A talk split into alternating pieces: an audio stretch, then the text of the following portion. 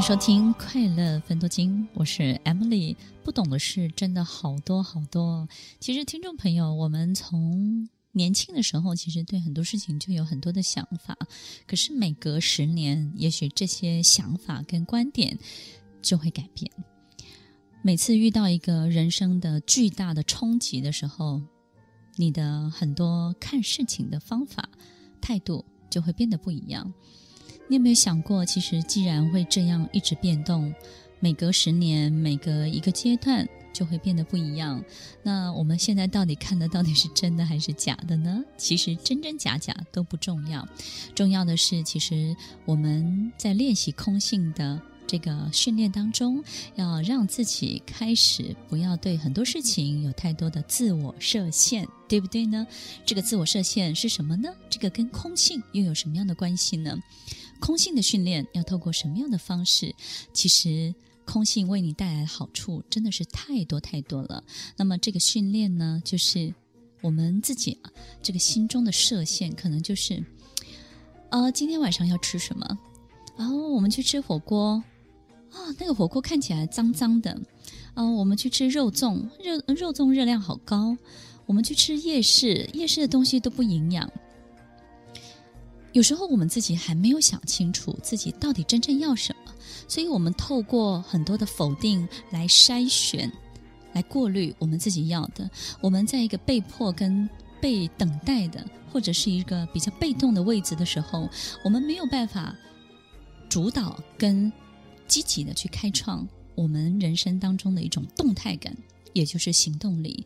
其实有一种人在逛街的时候，他不太浪费时间，但是呢，成交消费呢速度也相当的快，因为他很清楚他的需求是什么。我今天需要一条裤子，我今天需要一本书。我到了这个书店，我就去把这个书拿下来，我就去试穿这一条裤子。很快的，我也不啰嗦，然后呢，我就把这件事情完成了，我就回家了。他非常的清楚。但有时候我们不太清楚自己要的时候，于是呢，我们就会有很多增生的、衍生的、很多浪费的这些行为跟动作。那这些增生衍生出来这些行为跟动作，就会惹来很多不必要的问题。这些问题呢，通常也都不需要你去解决，但是它就是会干扰你，它就是会影响你，它会让你非常的烦躁，它会让你觉得为什么事事都不顺心，然后没有办法一路绿灯。所以，听众朋友，你的不快乐很多时候是来自于这些多余的动作。但是，空性是什么？空性，如果你真正去面对自己心里头真正的需求，而不是急着去否定所有别人的东西，或者是呢去做一些不必要的动作。如果你可以省去这些不必要的动作，那么就是一个空性最好的训练。好比说，有一个同事他问你这件事情该怎么做。你是可以直接教会他，你就教会他。但是也许你有很多的心情，你告诉自己说：“嗯，我现在没有办法教会你，否则你就太得意了。”或者是呢，我现在如果教会你了，那我怎么办呢？或者是如果我现在就教会你了，会不会你要就拿这个东西，然后呢就来打击我呢？也许你想很多，听众朋友，想很多。也许是真的有用的，很多人会教你厚黑学，对不对？《孙子兵法》关于人怎么解决。但是，听众朋友，其实往人这条路去解决所有的问题，其实问题也许都会暂时得到解决，但是你很快就会发现，往人的这条路去解决人的问题的时候，这些问题都会反复的发生，都会重复的发生。每隔一阵子，只是换个脸来到你面前；每隔一阵子，只是换个面具来到你面前。你会发现，你周而复始在经历这些人的问题。但是，如果我们往另外一条路走，往一个比较空性的、比较自然的、比较是天的。这条路去选择的时候，你就会告诉自己：嗯，我现在教他，那他也许就会啦。那会了之后，对他就是很好的。那因为他会了，所以我就要会更多，我要更精进我自己。因为必须要教会他，所以你要学得更多。那么这条路呢，就是一个自然的路，是一个天的路，是一条空性的路。那么这条路才能够为你的人生带来最大的好处。所以不要自我设限。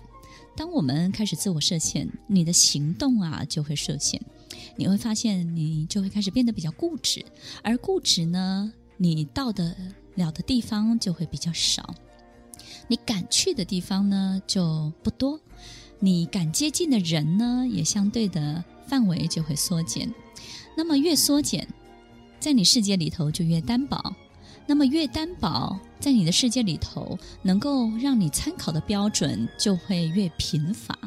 那既然在这么贫乏的参考标准，所有眼见的一切，那就不会是绝对的。你说是不是呢？所以空性，空性不要自我设限。也就是呢，不管做任何事情，我们要采取另外一条路，不是解决人的问题，而是往一个更好的天、自然、环境的方式去想。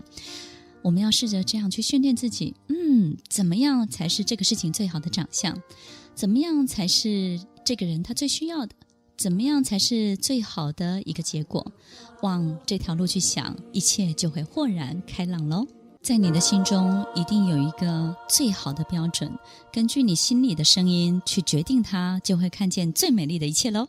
听完今天的节目后，大家可以在 YouTube、FB 搜寻 Emily 老师的快乐分多金，就可以找到更多与 Emily 老师相关的讯息。在各大 Podcast 的平台，Apple Podcast、KKBox、Google Podcast、SoundOn、Spotify、Castbox，搜寻 Emily 老师都可以找到节目哦。欢迎大家分享，也期待收到您的留言和提问。Emily 老师的快乐分多金，我们下次见，拜拜。